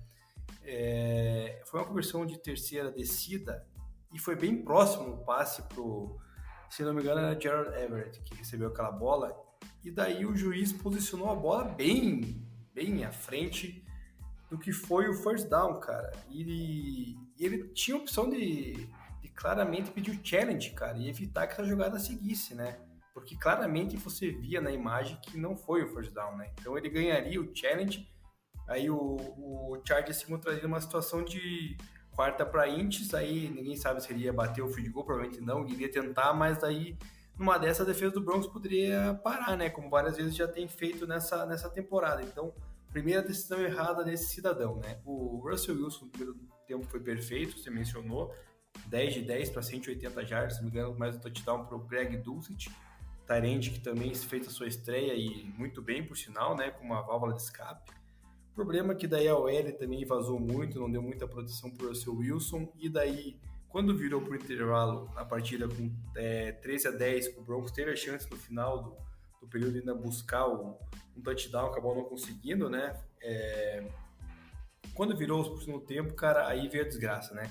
Ainda Tenen Hackett fez as suas run, run, pass, run, run, pass pela período inteiro até no overtime, cara. A ideia foi punch para tudo que é lado, cara, dando oportunidade pro Chargers, a defesa do Broncos segurando, como sempre. E, mas daí chega uma hora que não dá, né? Daí numa dessas jogadas ali acabou sofrendo um, um muff, né, no, no punt, que o jogador do Chargers empurra o, o jogador do Broncos para cima do companheiro que acabou não pegando a bola, o Montreal Washington. Não, nem culpo tanto ele, né, porque nessa jogada o, o jogador que estava sendo bloqueado deveria estar um pouco mais atento, acabou não, não estando. E para finalizar né, Bado, essa mediocridade aí do Nathaniel Hackett. Do nada, ele sacou o Melvin Gordon da partida. O Melvin Gordon tinha corrido três tentativas para oito jardas no, no primeiro período. E depois não voltou mais pro jogo, cara. Ficou no segundo tempo inteiro no banco, a maioria das carregadas pro Latavius Murray. É, não vou falar que foi tão errado assim as carregadas, porque o Murray até correu bem, né? Mas, cara, as chamadas que o Hackett faz, cara, porque assim, ele avança na primeira corrida com o Murray, 5 jardas, avança na segunda mais 3, faltando duas, em vez de ele tentar correr de novo já que tá correndo bem, ele vai por passe já pressionado e não converte, foi como o segundo tempo inteiro. Então assim, cara, ele é completamente perdido, cara, é, o Melvin Gordon, posteriormente, no pós-jogo, falou que ninguém avisou ele que ele não iria entrar em campo novamente, ou seja, faltou comunicação com o running back, que né, é o running back número 2 do time, assumiu como running back 1 após a lesão de Avonte Williams, e do nada, no meio do jogo, o cara ele viu o running back 3, porque ele ficou atrás do Latavius Murray, que chegou semana passada, e também do Mike Boone. Ou seja, cara, que não dá para explicar esse esse controle aí da equipe. Eu acho que o Netanyahu tá perdido, o cara perdeu o vestiário, o Jerry saiu reclamando também do Russell Wilson. Não culpo tanto o Russell Wilson, apesar dele ter seus erros de leitura, ele perdeu um, no primeiro tempo, inclusive um passe que estava totalmente aberto na frente dele. Eu acho que ele está tendo esses problemas de leitura é, frontais, assim, bem direcionados na frente dele, porque ele está olhando muito para os recebedores é, nos flancos do campo, né? E acaba perdendo esse, esse do centro. Mas, cara, é, eu culpo muito mais o treinador que está totalmente perdido, cara, e não está sabendo o que fazer. Na minha opinião, deveria ser demitido ontem no vestiário após a partida, porque não tem condição, cara. Acho que nunca aconteceu na NFL um treinador ser demitido, né, com exceção do Urban Meyer ano passado aí por problemas é, mais extra-campos do que dentro de campo, mas acho que na Nathan Hackett já deveria estar sendo demitido porque não dá mais, cara. O torcedor do Broncos não aguenta mais esse esse treinador que não sabe fazer as chamadas, cara, e inclusive vários ex-atletas do Broncos, cara, o Derek Wolf, o Orlando Franklin, que foi tackle, todo mundo no Twitter questionando e criticando muito o Nathaniel Hackett, então eu acho que vai ser o famoso one and done que você falou, Bada, vai ser essa temporada e semana que, e temporada que vem não volta mais porque não tem condições, cara. É, entendo a revolta, me acho muito difícil que aconteça a demissão antes do final do ano, mas um one and done é sempre possível, né? Já vimos algumas vezes na NFL, então é algo que não dá para se descartar se esse desempenho se mantiver até o final do ano. Agora tá começando a surgir um monte de papo de contusão para lá, contusão para cá, né? Para tentar justificar, mas acaba que o desempenho tá realmente bem abaixo. Bom, vamos lá agora, Deminha, falar um pouco das nossas perguntas, né, que nossos queridos ouvintes nos mandaram. Então, não sei se quer, quer ler as perguntas aí, a gente vai respondendo. Bom, o Antônio Tigre, né, o Tigre, acho que não é sobrenome, né, mas pelo menos é o que está na conta do Instagram dele, perguntou se tem jeito pro Beres ou só no ano que vem. Vou deixar você começar essa. Cara, eu acho que só ano que vem. E olhe lá, hein, Nemi. Tem muita coisa para corrigir nesse Bears, hein? É, os piores times da liga, desempenho ofensivo muito abaixo. É, eu particularmente não acredito no Bears esse ano. E a gente esperava isso, né, cara? Técnico com mentalidade defensiva, mexendo na única parte do time que funcionava bem, é, problemas de linha ofensiva que não foram endereçados no off-season, é, QB jovem ainda com problemas de linha ofensiva, sem um treinador muito bom na, na parte de ataque e poucas armas, não tem fórmula. Tem que investir muito nesse ataque no off-season para ter um bom desempenho no ano que vem. É, mas vamos ver, eu esse ano acho que sem chance nenhuma e mesmo por ano que vem ainda tenho dúvidas. Acho que vai ser um trabalho bem longo prazo para o Bears é, tentar ser um time competitivo. É, eu também concordo contigo e vou mais além, cara. Acho que não vai nem ser no ano que vem, nem no próximo ainda. Vai ser mais uns 3, 4 anos aí para o Bears resolver voltar a ser o Bears que antigamente incomodava. É, próxima pergunta aqui do meu amigo lá, Nayan Palma que mora lá em Denver, cara, ele que me levou para conhecer Boulder, torcedor do Broncos. Cara, é... Russell Wilson é o pior quarterback em termos de desempenho desde Peyton Manning. O que, que você acha, Bato? Cara, é... primeiro, cedo ainda pra dizer, né? Mas, cara, tá feio de ver, né? Agoniante mesmo. Mas, cara, tem muito que ver ruim no Broncos também desde que o Manning saiu, hein? Vamos falar aí de Brock Osweiler, e tivemos Paxton Lynch, Tivemos Case Keenum, Teddy Bridgewater. Então, assim, não vejo que o Teddy Bridgewater seria um grande upgrade porque o Russell Wilson está fazendo esse ano. É um negócio muito parecido. A questão é aquela expectativa versus realidade, né? A gente tem a, muita expectativa sobre o Russell Wilson. Cara, e vamos pensar aqui também no Russell Wilson, a primeira situação que está passando. Ele entrou num momento do Seahawks em que ele surpreende como rookie, assume a posição, ganha o Super Bowl, mas ele nunca teve a necessidade dessa reformulação, né? Mudar de ambiente com esse receiver novo, então é algo que preocupa. Mas eu não acho que é o pior QB é, em termos de desempenho desde o Peyton Manning, porque teve bastante QB ruim aí no Broncão, né? Minha. Deixa até pra você complementar aí, porque você com certeza acompanhou mais perto que eu. Cara, eu acho que talvez em termos de números, touchdowns e interceptações, ele possa estar tá nessa conta aí de ser o pior, né, cara? Porque, pelo menos de vitórias derrotas, em seis jogos, ele tá nessa lista aí, inclusive atrás de, de Drew Locke, acho que de Casey Keenum também, do próprio é, Paxton Lynch, enfim, enfim, tá num, tá num nível ruim, assim, de, de termos de resultado de vitórias e derrotas, mas eu acho que desempenhando não, cara, eu, eu, eu vejo muito erro aí da comissão técnica, né, do, principalmente das chamadas ofensivas, e também tem que pontuar que o Russell Wilson tá com uma lesão no ombro, né, cara? Já, se não me engano, desde o jogo contra o Raiders que se agravou, ele já vinha com um problema, se agravou uma jogada lá, então ele tá com essa lesão no ombro e também ontem ainda saiu lesionado a coxa, então que agora é considerado day to day, então não sabe se ele vai jogar a próxima rodada, vai fazer o possível porque ele é um cara que assim como os QBs que supostamente tem que ser elite, tem que se esforçar para estar em campo sempre, né? Mas é, também tem que analisar esse ponto, então eu acho que é mais erro né, da, das chamadas de jogada, inclusive não falei antes, mas o Jerry Judy, ele claramente errou duas jogadas, né, que o, o Russell Wilson lançou para ele, cara, e ele começa a olhar para os lados como, cadê a bola, né, então ele nem sabe o que está fazendo, então acho que é erro de, de chamada de, de, de, playbook aí da, dessa comissão técnica nova e não do Russell Wilson. Outra pergunta do nosso querido José Mário Gomes, é Gomes, que sempre está presente desde o passado. Na nossa visão, quem que nós, o que, que a gente explica para os jogos com placares tão baixos até o momento? Cara, é aquilo que eu venho comentando nos episódios anteriores, é, com certeza ajuste de defesa, né? Acho que as defesas estão usando mais aquelas formações de dois safeties deep e deixando mais a, contenção do box com menos gente é, para enfrentar esses grandes QBs. Só que na minha visão isso acaba que é um, um, negócio de curto prazo, até os times se adaptarem a gente vê aí ataques que começaram não muito bem, né? Como por exemplo o próprio Chiefs, é, ao longo do tempo vai adaptando, vai ajustando, vai encontrando soluções para isso. E aí, cara, quando chega nesse ponto da temporada em que a gente vê, por exemplo, Packers e Bucks é, sofrendo ainda, acho que ainda é muito mais uma questão de peça ofensiva do que provavelmente esquema de desempenho. Então acho que a gente está vendo muito jogo ruim mesmo este ano, né?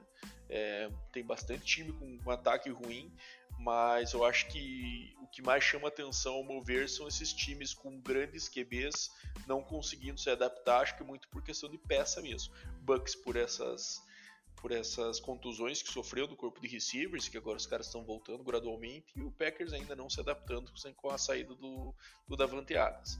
Mas outros times já vão se desempenhando bem. Mas, cara, é, times com QBs mais fracos estão é, sendo muito expostos, né? Como é o caso aí a gente falou do Commanders, ou de QBs mais jovens, como é o caso do Justin Fields estão é, procurando tentar dar a volta aí com protegendo seu QB com o jogo corrido, como vem fazendo o Jets, mas isso aí tem pouca probabilidade de dar certo quando o time também não tem, tem muita peça não. Então acho que é isso, questão de sistema defensivo ajustando com esses dois safeties deep é, e os ataques aí por questões internas não conseguindo responder é, em tempo, a não ser que você tenha boas mentes ofensivas aí cuidando dos seus ataques, como é o caso do Andy Reid no Kansas City, que conseguiu, desde a temporada passada, né, já desdobrar um pouco esse, esse sistema. São poucos times que estão desempenhando bem ofensivamente, né? As defesas estão muito mais fortes esse ano, no meu ponto de vista. Cara, tem, teve muitos quarterbacks trocados de time, muitos treinadores que também é, acabaram sendo adquiridos aí na, na off-season. Então é todo um, um pacote, né, que acaba acarretando aí essa esse resultado no, no, desempenho, o quarterback se machucando, como foi o caso do Dallas aí com o Dak Prescott, né? Também aí o, o James Winston no Saints, que a gente esperava um pouquinho mais, o próprio é, o Matt Ryan que estava bem mal no, no, no início de Colts, o Russell Wilson no Broncos, o Aaron Rodgers sem as peças ofensivas que tinha. Então é, é um conjunto ali, cara, de, de alterações no, de várias equipes do ponto ofensivo com os ajustes defensivos que, que você mencionou, na minha opinião, também, Bato. Vamos para os nossos palpites desta semana. Vamos abrir aqui a nossa planilha e começando pela quinta-feira aí, Deminha, me diz aí o que, que você acha de. Só um minutinho, por favor, que acabei me fazendo besteira aqui. O que, que você acha de Saints e Cardinals no. Peraí, peraí. Fiz uma grande besteira aqui. Agora vai. Saints e Cardinals Thursday Night, Deminha. Eu vou acreditar na reabilitação de Kyler Murray com a volta de Darren Hopkins, Cardinals. É, eu vou de Cardinals também é, jogando em casa contra o Saints, eu acho que é uma das últimas esperanças é que esse time tem alguma chance de engrenar, por mais que seja uma vitória não seja muito bonita. Browns e Ravens em Baltimore. Eu vou de Ravens esse aqui, acho que favoritismo claro ao mover por, por Ravens nesse jogo. É, cara, apesar do favoritismo, essa é a hora que o Ravens, o, Ravens, não, o Browns vai aprontar, né? Mas eu vou de, de Ravens também. Acho que o Ravens não vai cometer esse, esse crime, não. Buccaneers e Panthers em Carolina. Eu acho que tudo tem limite para o desempenho ruim do Bucks, né? Então acho que mesmo assim eles ganham em Carolina. É, não, não tem. O Panthers aí com dificuldade no, no seu QB room, acho que não dá, né? Vai ser Bucks. Beleza, próximo jogo aí, Falcons e Bengals em Cincinnati, Bengals retomando o caminho das vitórias, outro time aí, né, que vem também tendo dificuldades ofensivas nas primeiras semanas, é, e, mas eu acho que é um jogo que pode ser mais parelho também do que se espera, o Falcons teve um desempenho bem legal nesse último jogo contra o Niners, mas vamos mesmo assim, vou de Bengals. É, não tem como, o Falcons também tem limite, né, então acho que não vai conseguir parar Joe Burrow nem de Amar Chase. Bora para Lions e Cowboys em Dallas. Agora acho que o Cowboys é favorito, independente se o deck jogar ou não. Acho que tem mais é, tem sido muito mais consistente defensivamente, né? E tem controlado bem o relógio no ataque. Então, se o deck voltar, acho que o favoritismo ainda aumenta. Vou de Cowboys nessa. É, também acho que o Lions, apesar de ter realizado jogos bons aí, vindo de bye, tem vai ter dificuldades e o Cowboys vai acabar prevalecendo. Beleza, Giants Jaguars em Jacksonville. Jogo bom, hein? É, não imaginei que eu diria isso no começo da temporada, mas agora acabou se tornando. Eu vou de Giants, cara. Acho que tem ganhado times mais fortes aí do que, do que Jaguars, apesar de jogar na Flórida. Acho que a tendência é manter essa boa sequência, na minha opinião. É, eu também vou confiar no Brian Debo aí, cara, nesse segredo. E o Jaguars está vindo numa um declínio, né? Então por isso vou de Giants também. Beleza, agora jogo importante da divisão, Colts jogando em Tennessee contra o Titans. Cara, minha vontade é sempre apostar contra o outro time quando o Colts está na grama jogando no, no fora de casa. Então parece que é um time que não combina com esse, com esse tipo de ambiente. Então eu vou de Titans nessa.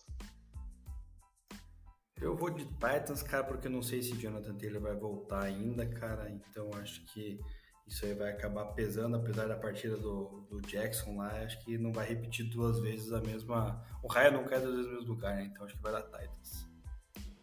Bom, é, acho que parecido com o Bucks, né? Packers e Commanders, acho que tudo tem limite também para uma fase do Green Bay Packers. Acho que mesmo jogando fora de casa, tem que ganhar esse jogo aí, senão tá louco.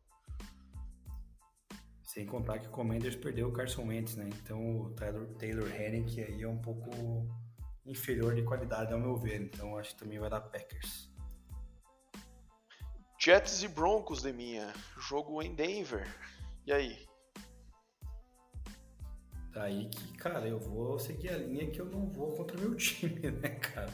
Apesar de estar preocupado e não saber se o Russell Wilson também vai jogar, cara, essa crise, eu vou apostar que Broncos vai prevalecer em Mile High. Então vamos dar graça nesse negócio, né? não discordamos nenhuma aí, eu vou de Jets nessa de mim. Eu acho que estou gostando da, da forma do Jets e é um, um, estilo de jogo aí que pode prejudicar o uma tentativa de volta um bom desempenho ofensivo parte do Denver, que está nessa crise aí, né? Querendo ou não, não dá para fugir. Texans e Raiders em Las Vegas, eu acho que dá Raiders, o jogo vem de um jogo competitivo com o Chiefs, parece que conseguiu achar um pouco da medida aí no seu ataque, e o Texans é difícil a gente apostar com muita confiança, né? Mesmo contra um time muito ruim, então nesse caso acho que dá Raiders. É, cara, eu apesar de tudo, cara, na verdade é o seguinte, né? Se não, eu vou de Raiders, cara. Eu não gosto deles, mas eu vou acabar indo de Raiders. Não vou não tô conseguindo achar meios do Texas ganhar, não. Seahawks e Chargers em Los Angeles, segundo jogo seguido do Chargers jogando em casa. É, eu acho que da Chargers, cara, um time melhor que o Seahawks, né? Tem que, tem que garantir esse favoritismo. É, é, também concordo, cara. Acho que não vai dar pro Seahawks, não, cara. E agora um jogo mais complicado do que pode parecer aí, né? Chiefs e 49 jogando em são Francisco, digo mais complicado porque é o tipo de time que costuma incomodar o Chiefs, né? Correndo bem com a bola, deixando o Mahomes no banco, é, defesa forte, então eu acho que tende a ser mais complicado, mas o, o 49ers também vem do jogo ruim contra o Falcons, né? Então, tendo a repeteco do Super Bowl 2019, né? É, mas eu vou apostar no meu time mesmo assim, mas acho que é um jogo que pode ser parecido com o que foi o do Raiders, um placar próximo, assim, definido no finalzinho, vamos ver. É, com certeza vai ser, mas eu também vou no Chiefs. Não tem, não tem muito que, que escolher não, cara. Não, o Jimmy Garoppolo não, não anima. Bom, agora dois jogos entre times é, em momentos ruins aí, né? É, os Steelers vem numa vitória importante, enfrentando o Dolphins em Miami. É, eu acho que, cara, tua volta. Tua volta, né, cara? Se tua voltar, eu vou de Dolphins. É, estão falando muito na volta do, do Tua, eu também acho, já tinha mencionado anteriormente, então é também vou de Dolphins. E começou a temporada de Monday Night Football horrível, pelo jeito, né? Tivemos um ontem e agora vamos ter mais um nessa segunda-feira com Bears e Patriots em New England. É, coitado do torcedor do Bears, que eu sempre falo isso todo ano, né? Os caras não gostam de ser no prime time, que eles passam vergonha em rede nacional, mas todo tem muita audiência, né? Chicago é uma cidade grande, então sempre acabam enfiando aí mesmo sem merecer. É, cara, eu acho que dá Patriots, né? Não dá para confiar no Bears e o Patriots vem numa umas vitórias aí de um bom desempenho aí nas últimas semanas. É, também tô contigo, cara. Não dá para confiar nesse Bears aí que tá bem bem limitado, né? Então acho que o Patriots vai vai levar vantagem aí com o glorioso Zé. Bom, então discordamos apenas no Broncos de minha. O Broncos e Jets que vai decidir aí quem que vai levar essa, essa diferença. O restante concordamos em todas as partidas. Bora fechar? É, Deminha, fala o quiz aí, vamos encerrar esse episódio que já ficou bem longo, mas ficou legal, tô curtindo. Bom, é, já falei né, que ele jogou em apenas uma, uma equipe da NFL e ele venceu duas vezes o Super Bowl. Ele ganhou o prêmio também de MVP do Super Bowl, Bado. É, então é, reforço a minha teoria de Heinz Ward, né? Porque o Steelers nos dois Super Bowls teve dois, dois receivers que foram Super Bowl MVPs, Antonio Holmes 2008 e eu acho que o Heinz Ward 2005. Então mantenha o meu palpite. Mas manda mais uma dica aí de mim.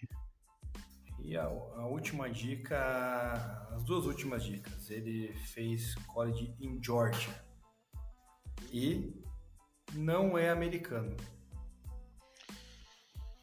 Cara, eu acho que é o Heinz Ward, sim, que se não me engano ele nasceu na Ásia. Ou tem uma descendência, alguma coisa assim, mãe. Eu vou manter minha, meu palpite. Eu não lembro se ele é do Georgia Bulldogs. É, e também não for, vou ser desonesto a ponto de pesquisar isso agora. Então eu vou manter meu Heinz Ward e espero que eu esteja correto. E você está certo, cara. É Heinz Ward. Ele é coreano, nasceu em Seul no dia 8 de março de 76. Ele jogou toda a sua carreira no Pittsburgh Steelers de 98 a 2011, foi campeão dos Super Bowls que você mencionou foi MVP de um deles, quatro vezes All Pro, é, Steelers Hall of Honor, teve mil recepções na sua carreira para 12.083 jardas e 85 touchdowns. E era aquele cara risonho, né, Bato? Aquele cara que nunca tirava o sorriso do rosto do nosso querido Heinz Ward. Então, é, dentre os 86 possíveis, ele é o nosso homenageado. Bela escolha, Ward, que acho que ainda não, não é Hall da Fama, né? Não sei se já foi indicado, acho que alguma vez, mas não entrou. E vamos ver, né? Se ele vai conseguir essa honraria máxima. Ele já tem Super Bowl MVP, já tem Super Bowl na conta, dois Super Bowls, né? Então, um cara com uma carreira também bem, bem importante aí no Pittsburgh. E é isso, Deminha. Fechamos mais um episódio aí. Semana que vem estamos de volta com a semana 7. Obrigado pelos nossos ouvintes que participaram aí com as caixinhas. É sempre bom ver essa interação, a gente poder responder as dúvidas de vocês também. Manda feedback aí também nesse programa presencial. Como falei, a gente está pensando em algumas novidades nos, nas próximas semanas aí. Então vamos ver se a galera curte esse para a gente ver se estamos no caminho certo. Valeu, Deminha. Manda teu salve aí e bora. Valeu, Badolas, valeu, galera. Episódio longo, mas, cara, produtivo, né? Falamos de bastante coisa ali fora da, dos jogos, né? Da, da análise da semana. Também mencionamos bastante coisa que rolou aí durante lesões e tudo mais. As perguntas dos ouvintes que foram bem participativas, né? Tivemos um número grande de perguntas. Isso aí a gente gosta de interagir com a galera. Espero que semana que vem a gente tenha muito mais perguntas para responder para a galera e que a galera nos deu feedback de como ficou este episódio aí, que foi gravado pela primeira vez, como você disse, Bado, presencialmente. Então, bom dia, boa tarde, boa noite, galera, e até a próxima.